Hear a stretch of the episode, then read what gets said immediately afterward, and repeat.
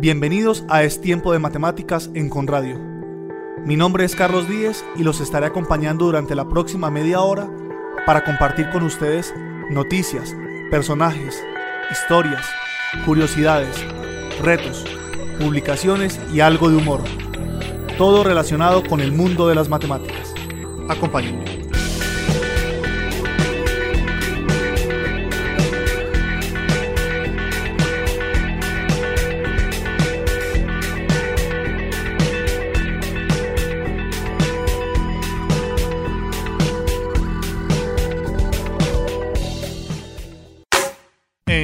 Es tiempo de matemáticas, actualidad matemática. Esta es una noticia de España, porque que yo sepa, acá en Colombia no tenemos estudios similares, pero seguramente nos puede dar qué pensar en nuestro país.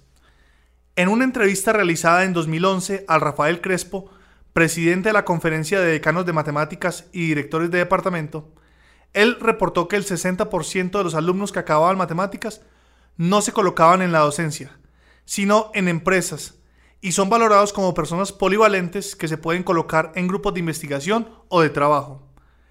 Eso también pasa en Colombia, pero no sé si en estos porcentajes. Desde acá seguimos trabajando para que esos porcentajes sigan subiendo. En Es tiempo de matemáticas, humor matemático. Y siguiendo con España, esta es una carta real de reclamación de una multa en ese país. Estimado señor juez, he sido denunciado por circular a 250 km por hora en la carretera nacional 530 cuando iba camino de mi pueblo. Según me dijeron los policías que me pararon, el radar me detectó a la velocidad antes indicada en un tramo limitado a 70 km por hora. Yo por mi parte puedo decir que he visto perfectamente esa señal con el número 70 en negro, dentro del círculo rojo con el fondo blanco. Sin embargo, por más que me he fijado, no he visto ninguna unidad de medida junto al numerito 70. Como usted sabrá mejor que yo, que para eso ha estudiado Derecho, la Ley 54 de 1893 establece que en el Estado español se rige que el sistema métrico internacional será el obligatorio en el país, y dentro de las reglas propiamente dichas del citado, Sistema Métrico Internacional, se establece que la unidad de longitud será el metro y la unidad de tiempo será el segundo. No sé si cuando usted terminó derecho le dio tiempo a hacer algo de matemáticas, pero por si acaso voy a informarle que la velocidad se mide dividiendo la distancia recorrida entre el tiempo empleado. Por lo que cogiendo la unidad de medida de la distancia metro y la unidad de medida del tiempo segundo, obtendremos la unidad de medida de la velocidad que será metros por segundo. ¿Qué tal? Y como nos dice en la ley anteriormente citada, será la unidad de medida obligatoria para la velocidad. Yo no le voy a negar que fuese 250 km por hora, que de hecho los iba. Pero es que la señal que yo vi solo ponía 70, y en virtud del imperio de la ley que todos debemos respetar, y el que usted mismo es el máximo exponente, no he dudado en considerar que el 70 se refería a la unidad internacional de la velocidad, el metro por segundo. Si usted hace la conversión, observará que 70 metros por segundo equivalen a 252 kilómetros por hora, con lo cual yo circulaba a 2 kilómetros por hora por debajo de lo permitido. Por todo lo expuesto, ruego usted que me devuelva el pase de conducir, los 600 euros y los 8 puntos que me han quitado, que no están las cosas para bromas, dejando este asunto en un lamentable malentendido, porque no voy a denunciar a los pobres agentes que bastante tienen con su arriesgado trabajo y estoy seguro que no lo hicieron con mala intención. En es tiempo de matemáticas, matemáticas de lo cotidiano. El movimiento del yo cuantificado lleva dando vueltas varios años desde que Gary Wolf y Kevin Kelly lo popularizaran en la revista Wire en 2007 y en una charla TED un poco después. A estas alturas nadie dudaría en afirmar que es una de las tendencias más interesantes sobre el impacto de la tecnología en nuestras vidas cotidianas un pequeño adelanto del ansiado vivo en el futuro. El yo cuantificado comenzó siendo un pasatiempo, luego una moda y finalmente un hábito de muchos entusiastas de la tecnología.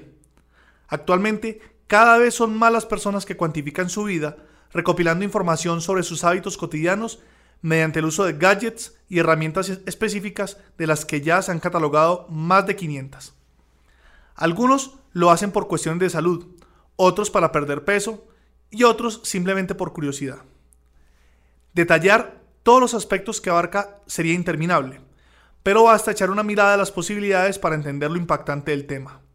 Cuantificar cada una de las actividades que realizamos a lo largo del día, creando una especie de línea temporal que pueda analizarse con herramientas estadísticas e informáticas según diversas finalidades. Todo esto puede entenderse como una especie de registro de vida digital, absolutamente completo, en el que el usuario a veces participa de forma activa y muchas veces solo siendo registrado sin que tenga que hacer nada.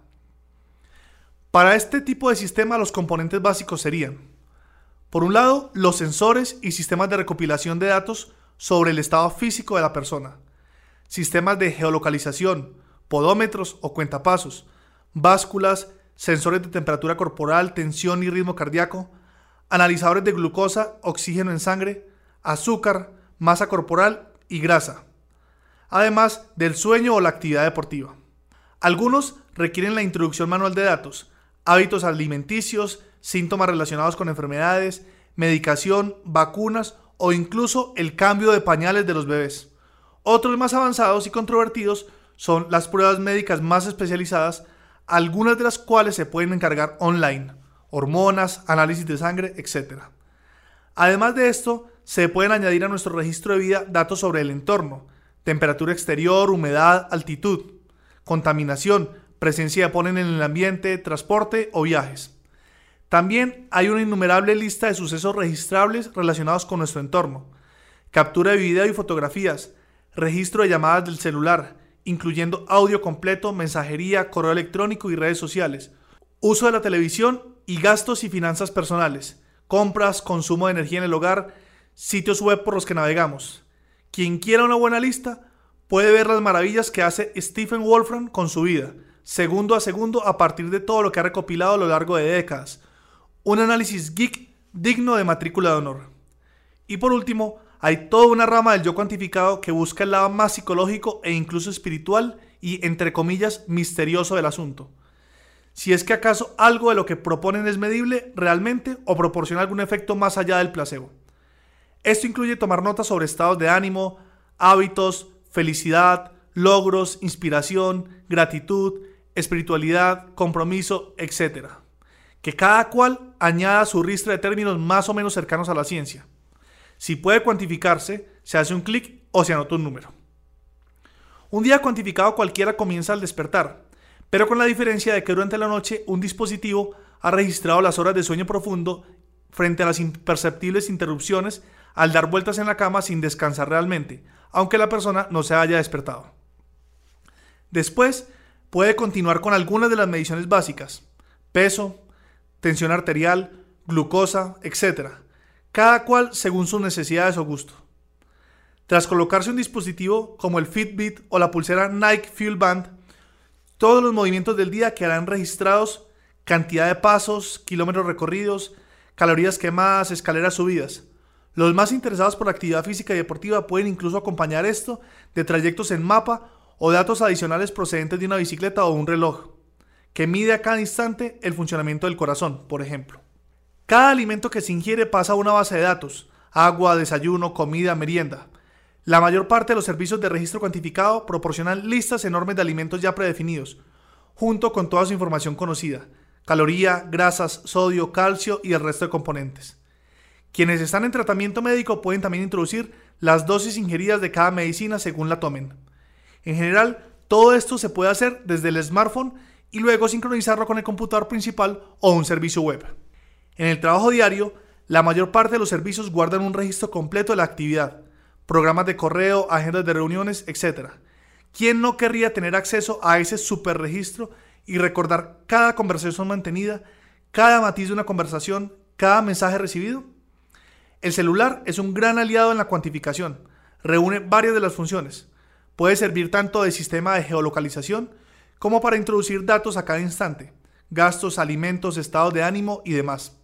A lo largo del día, cualquier foto o video que se tome queda marcado con un timestamp o marca de tiempo.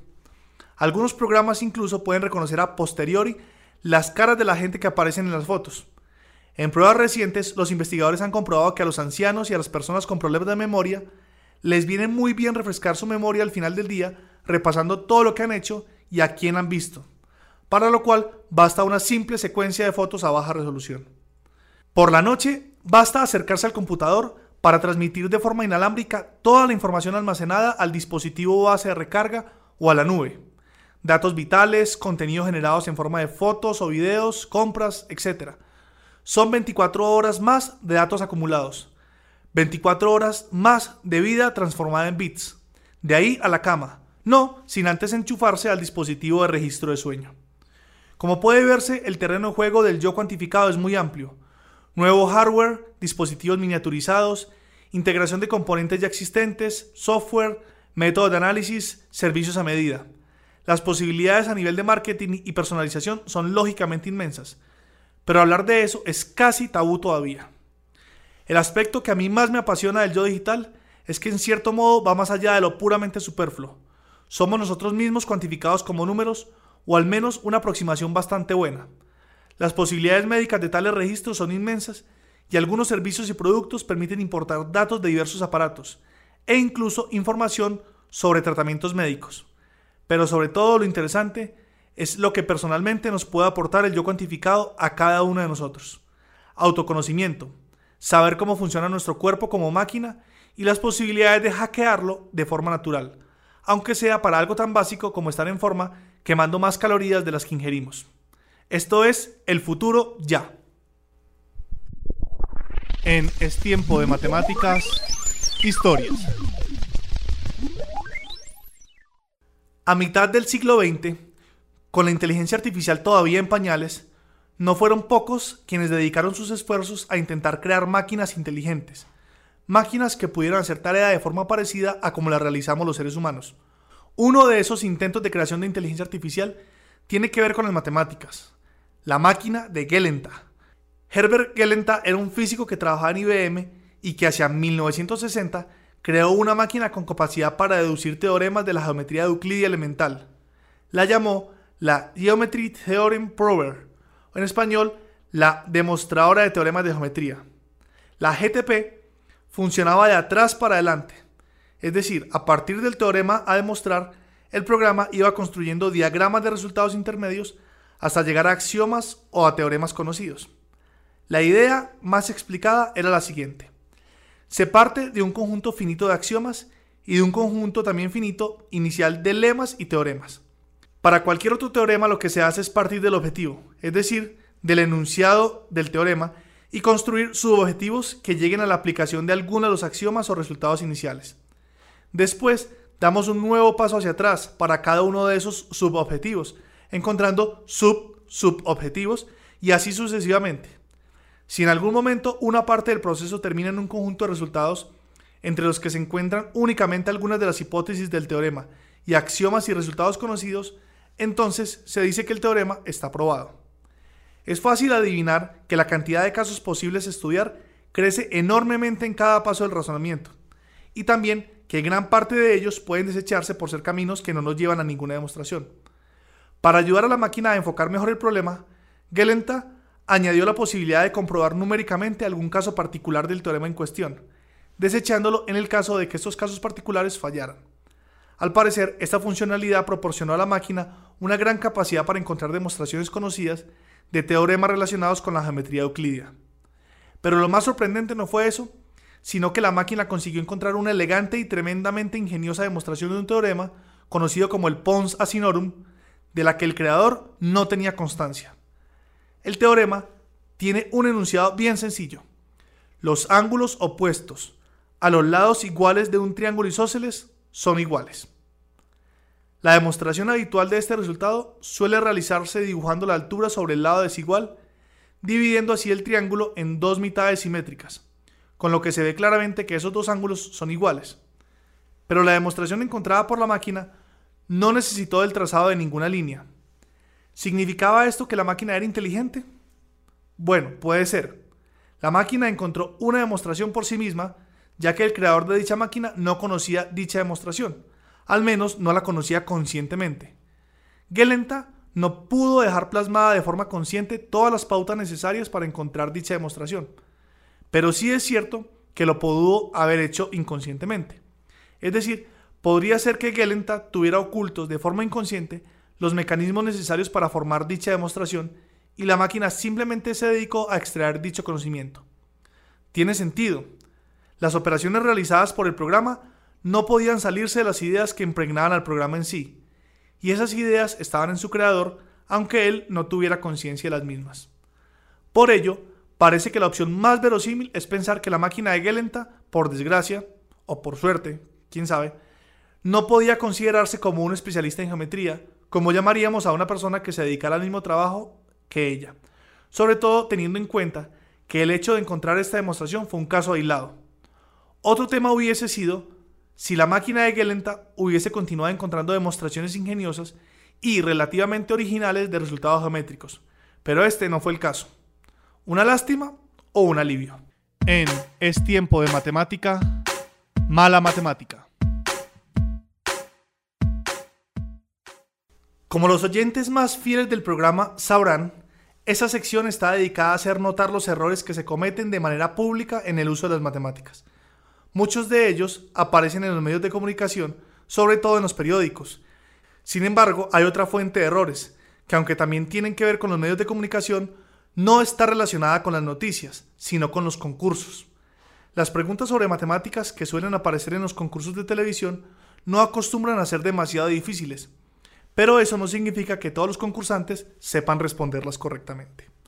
Un ejemplo patente de lo que acabo de decir sucedió en una versión estadounidense de ¿Quién quiere ser millonario?